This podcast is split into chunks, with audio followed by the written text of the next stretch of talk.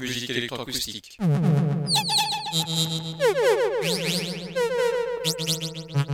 Musique concrète. Musique électronique. Musique instrumentale. Musique vocale. Musique du XXe siècle. Musique contemporaine.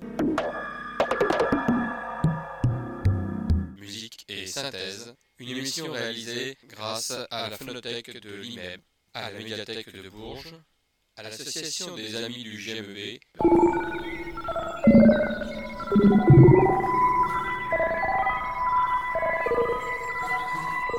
Une émission réalisée et présentée par Philippe Auclair.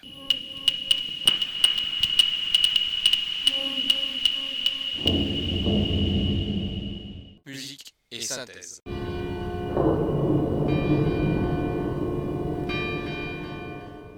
Bonsoir et bienvenue à cette nouvelle émission de musique et synthèse, une émission qui sera la première de deux émissions consacrées à des compositeurs ukrainiens.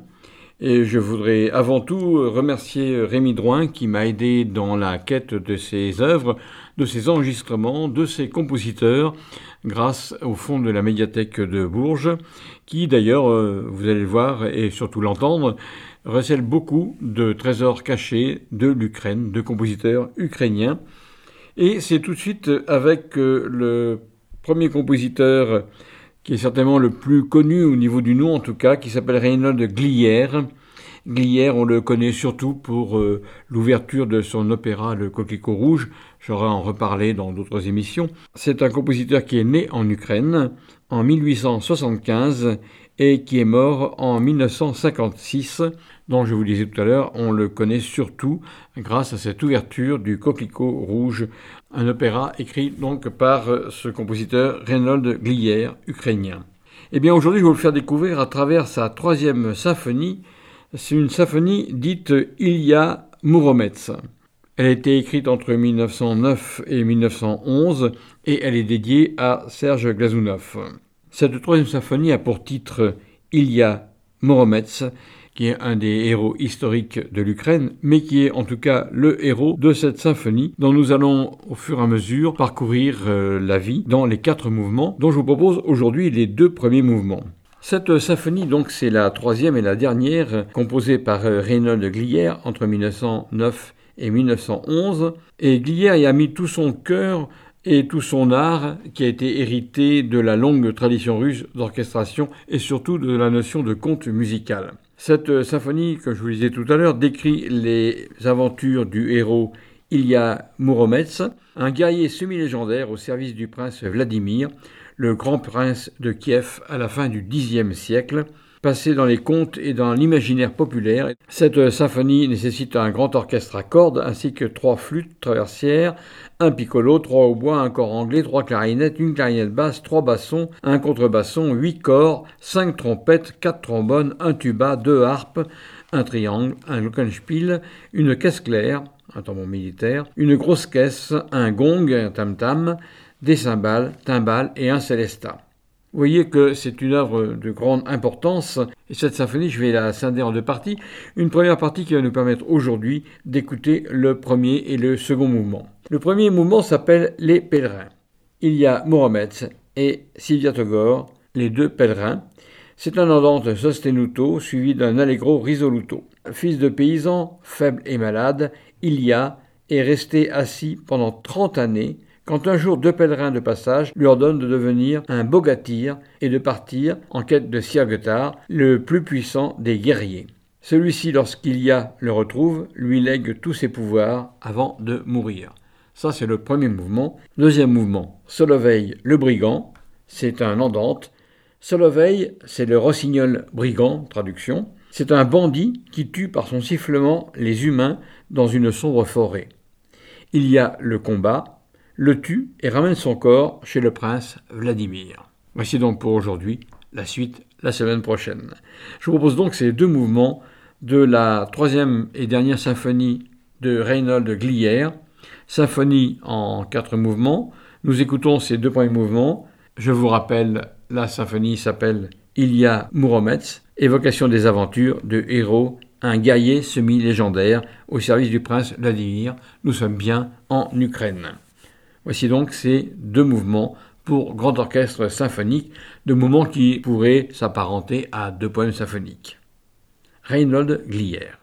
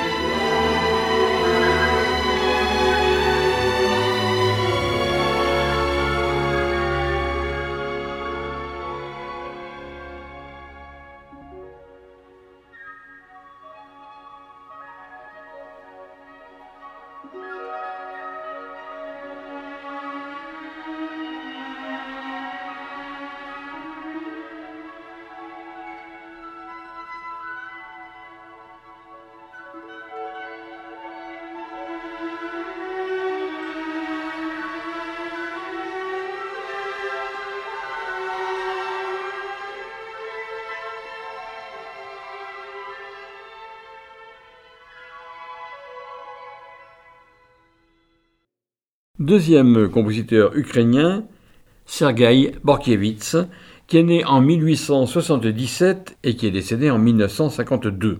C'est un concerto pour piano et orchestre, plus précisément pour la main gauche. Et nous allons entendre tout d'abord le mouvement 1 et 2. Le premier mouvement, c'est un allegro dramatico, et le second mouvement, un allegretto. C'est un concerto qui est écrit en quatre mouvements, contrairement à l'habitude d'un concerto qui normalement est écrit en trois mouvements, un mouvement rapide, un mouvement lent, un mouvement rapide. Et eh bien ici, on va commencer par un allegro, mouvement rapide, mais le second mouvement est un allegretto.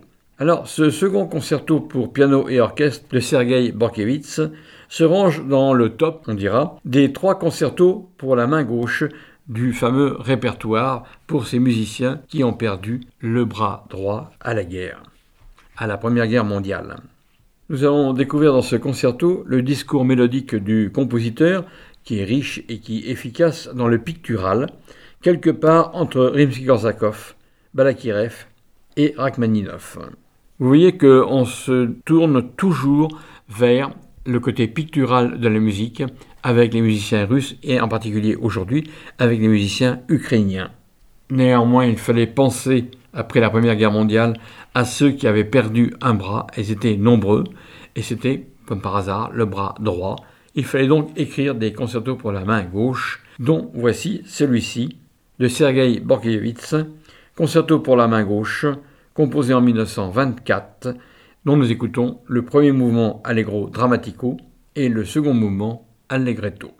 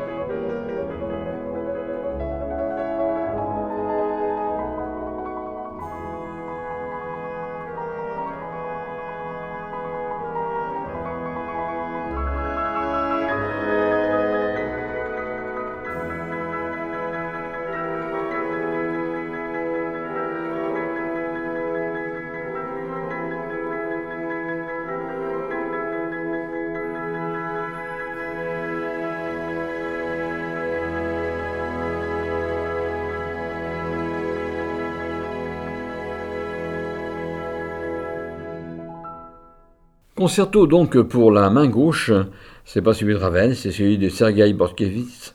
Concerto pour la main gauche composé en 1924, donc après la Première Guerre mondiale.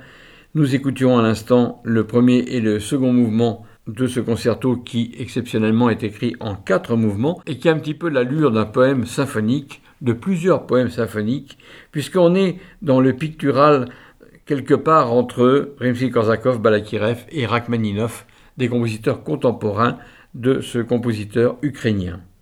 Eh bien, je vous propose les deux autres mouvements pour terminer, les mouvements 3 et 4, un allegro dramatico, et puis pour terminer, l'allegro final, un allegro vivo. Je rappelle que plusieurs compositeurs ont écrit pour un pianiste soliste amputé à la guerre de la main gauche, Paul Wittgenstein, qui est né en 1887 et qui est mort en 1961. C'est un des plus célèbres pianistes qui a perdu un bras à la Première Guerre mondiale. Ravel lui a écrit le concerto pour la main gauche. Et eh bien ici, c'est Sergei Bortkiewicz dont nous écoutons le troisième et quatrième mouvement de ce concerto pour la main gauche. Allegro Dramatico et Allegro Vivo.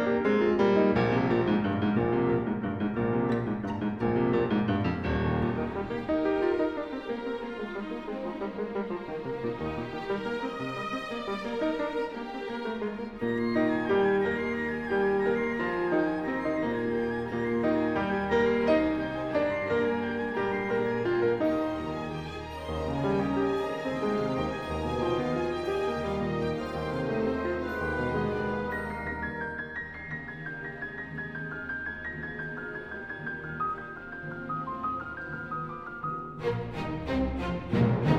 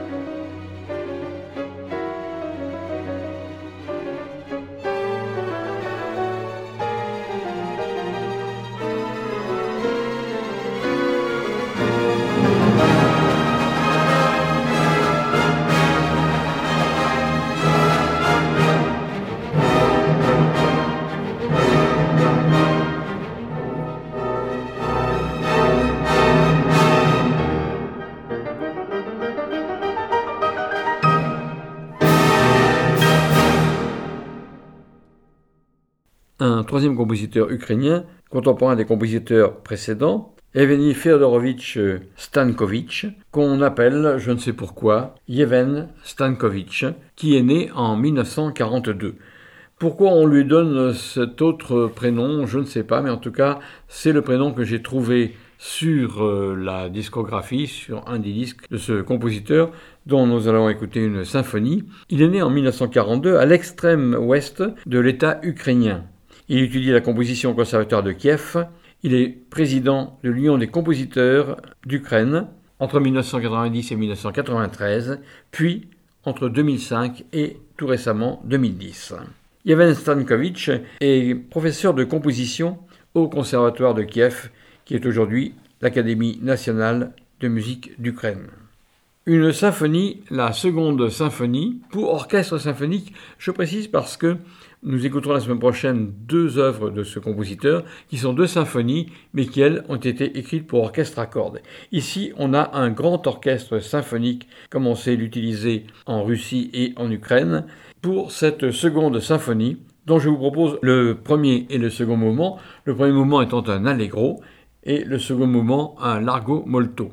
Ici, à l'inverse de tout à l'heure, la symphonie est en trois mouvements, alors que très souvent elle est en quatre mouvements, un mouvement rapide, un mouvement lent, un menuet devenu scherzo à partir de Beethoven, et puis un dernier mouvement très rapide. Ici, nous n'avons que trois mouvements, un mouvement rapide, comme d'habitude, un mouvement lent, le largo molto, et puis nous verrons par la suite que le troisième mouvement est un moderato.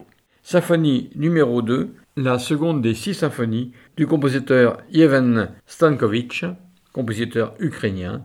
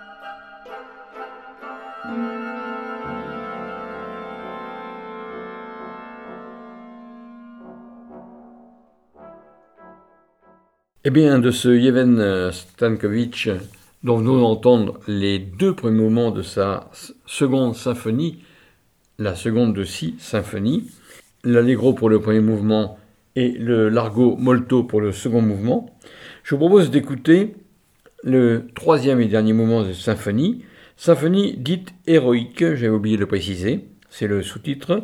Elle date de 1975, donc une écriture du XXe siècle. Le troisième mouvement est un moderato. La musique de ce compositeur suit la doctrine, je cite, du réalisme soviétique et il va utiliser des motifs issus de la musique traditionnelle ukrainienne. Non seulement dans ce troisième mouvement qui est un moderato, mais dans le premier mouvement un allegro et dans le second mouvement un largo molto. Le souci souvent de ces compositeurs d'Ukraine ou de Russie, c'est d'utiliser des thèmes du folklore pour donner une unité à leur musique, mais surtout, pour montrer la grandeur de leur pays en tant qu'artiste-compositeur. Voici donc de Yevhen Stankovic, qui est professeur de composition au Conservatoire de Kiev, né en 1942, qui a écrit cette seconde symphonie dont nous écoutons le troisième mouvement, le moderato.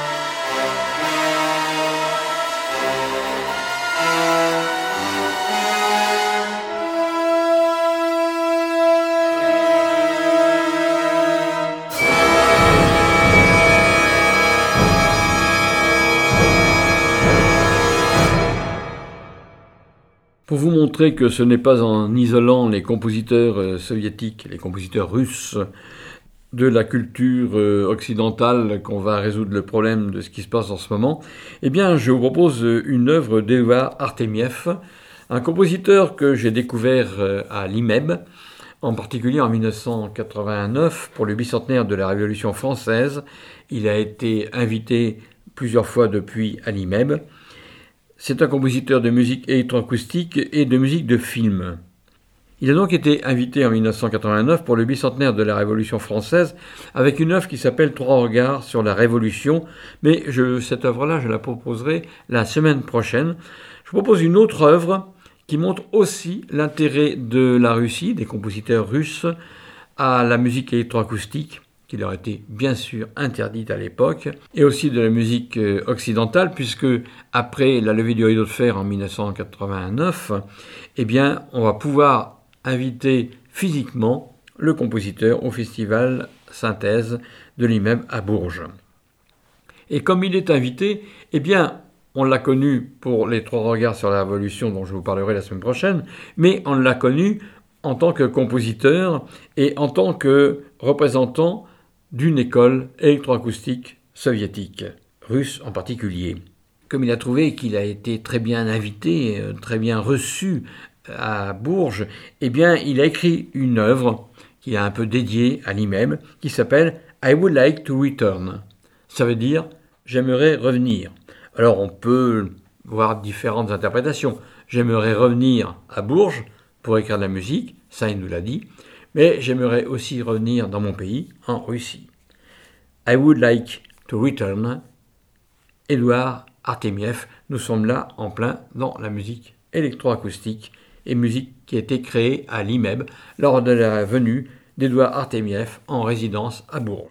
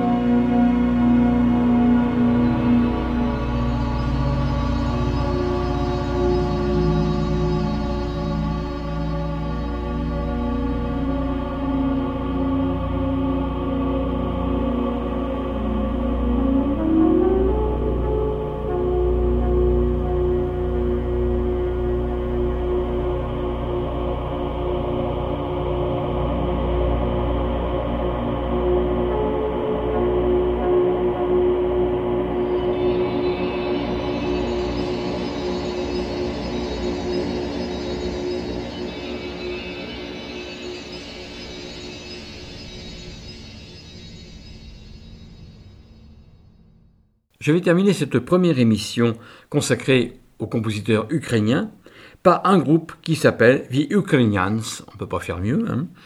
un groupe qui réside en Angleterre, mais avant tout, je vous propose de nous retrouver la semaine prochaine pour une nouvelle émission de musique et synthèse, et surtout pour la suite de cette évocation de l'Ukraine à travers les compositeurs. Je vous propose de nous retrouver donc dimanche prochain de 18h à 19h30, soit sur les ondes de Radio Résonance 96.9, en streaming sur notre site radioresonance.org, ou aussi tout simplement en écoutant et en téléchargeant les podcasts de musique et synthèse, voire d'autres émissions.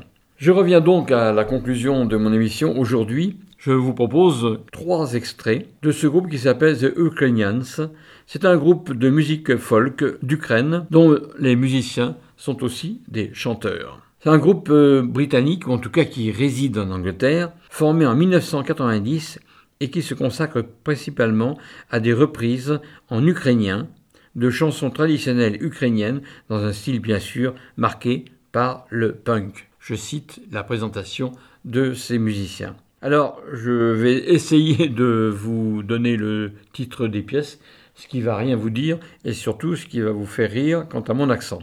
La première pièce s'appelle Chi Dzianesh Ti. La deuxième s'appelle Nadia Pishla et la troisième Doroa. Voici donc trois pièces pour conclure notre première émission d'aujourd'hui, chantées, interprétées et composées par The Ukrainians, ce groupe euh, qui réside en Angleterre et qui a été formé en 1990 et qui utilise des chansons traditionnelles ukrainiennes, mais, mais marquées par la musique punk. The Ukrainians.